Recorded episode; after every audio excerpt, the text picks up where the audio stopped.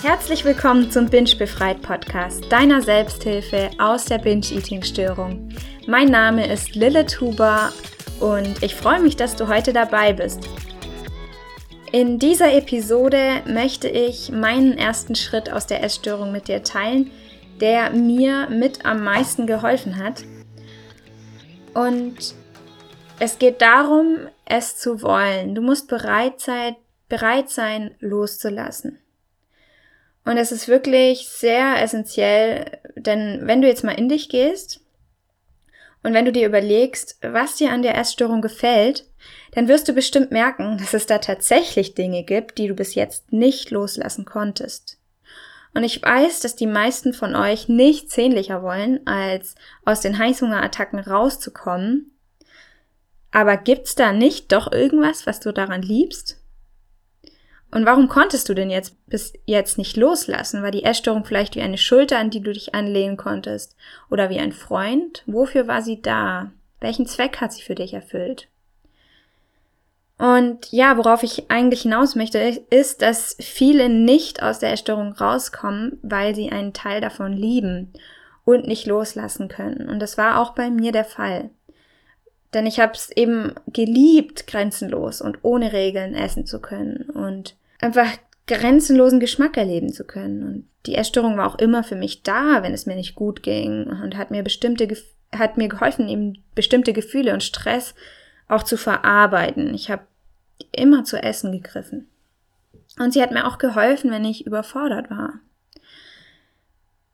Und das ist wirklich wichtig, dir diese Frage zu stellen und ähm, dir das auch aufzuschreiben, nachdem du diesen Podcast angehört hast oder diese Episode und dir das einfach nochmal vor Augen zu führen.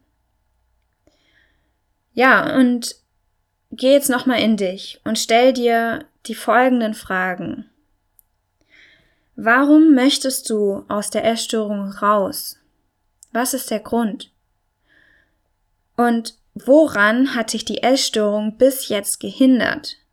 Hast du vielleicht irgendwas aufgegeben, irgendein Ziel im Leben, irgendein Traum?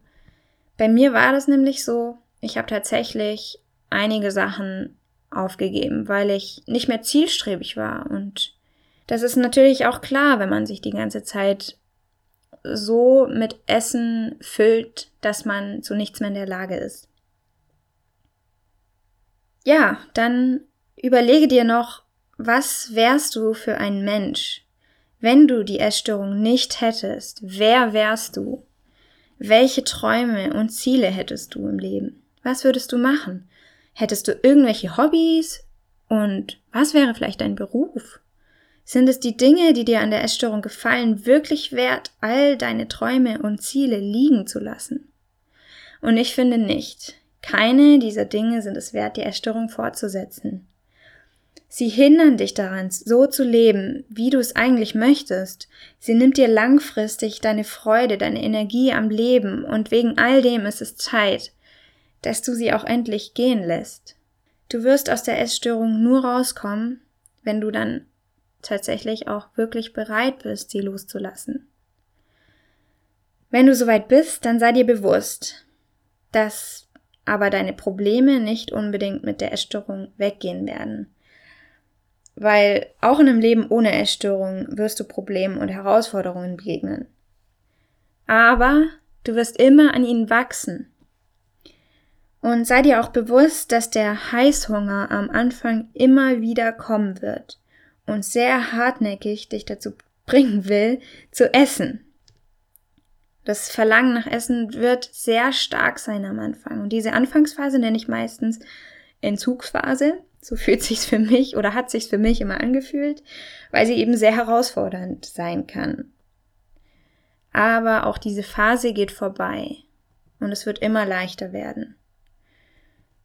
Und wenn du wirklich bereit bist, deine Essstörung gehen zu lassen, dann wirst du es auch schaffen.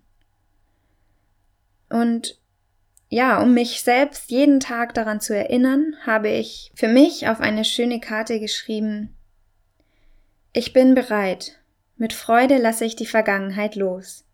Ich bin bereit loszulassen und bin mir dessen Schmerz bewusst. Ich bin mir bewusst, dass es sehr herausfordernd wird, dass der Heißhunger kommen wird. Und mit diesem Bewusstsein lasse ich los. Und das habe ich mir jeden Morgen vorgelesen und versucht mir zu verinnerlichen, bis ich diese Worte auch gefühlt habe, bis ich sie in mich aufgenommen habe und sie über den Tag nicht vergessen konnte. Und wenn dann der Heißhunger kam, dann habe ich mich daran erinnert und mir gesagt, ja, diese Phase oder dieser Heißhunger ist jetzt da. Ich bin mir bewusst, dass er jetzt da ist. Das ist normal am Anfang. Aber ich gehe ihm nicht nach. Und ja, ich lege dir diese Übung sehr ans Herz, dir auch ähnliche Worte aufzuschreiben und äh, täglich zu wiederholen, zumindest in der Anfangsphase.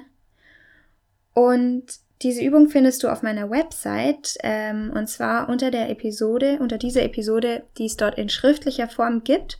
Und zwar ist es dieser Selbsthilfezettel, der am Ende angehängt ist, den du dir dann auch ausdrucken kannst. Und wenn dir diese Episode gefallen hat, dann freue ich mich sehr, wenn du mir eine iTunes-Bewertung dalässt damit wir einfach noch mehr Menschen helfen können. Und ich freue mich auch, wenn du auf meiner Website oder Instagram-Seite Binge befreit vorbeischaust. verlinke dir beides und freue mich auf morgen. Da kommt schon die nächste Episode und wünsche dir jetzt ganz viel Kraft für diesen Tag. Vielen, vielen Dank fürs Zuhören. Noch als kleinen Disclaimer, dieser Podcast ist kein professioneller Therapieersatz. Binge-Eating kann starke gesundheitliche Konsequenzen haben und ich rate dir zu psychologischer und ärztlicher Hilfe.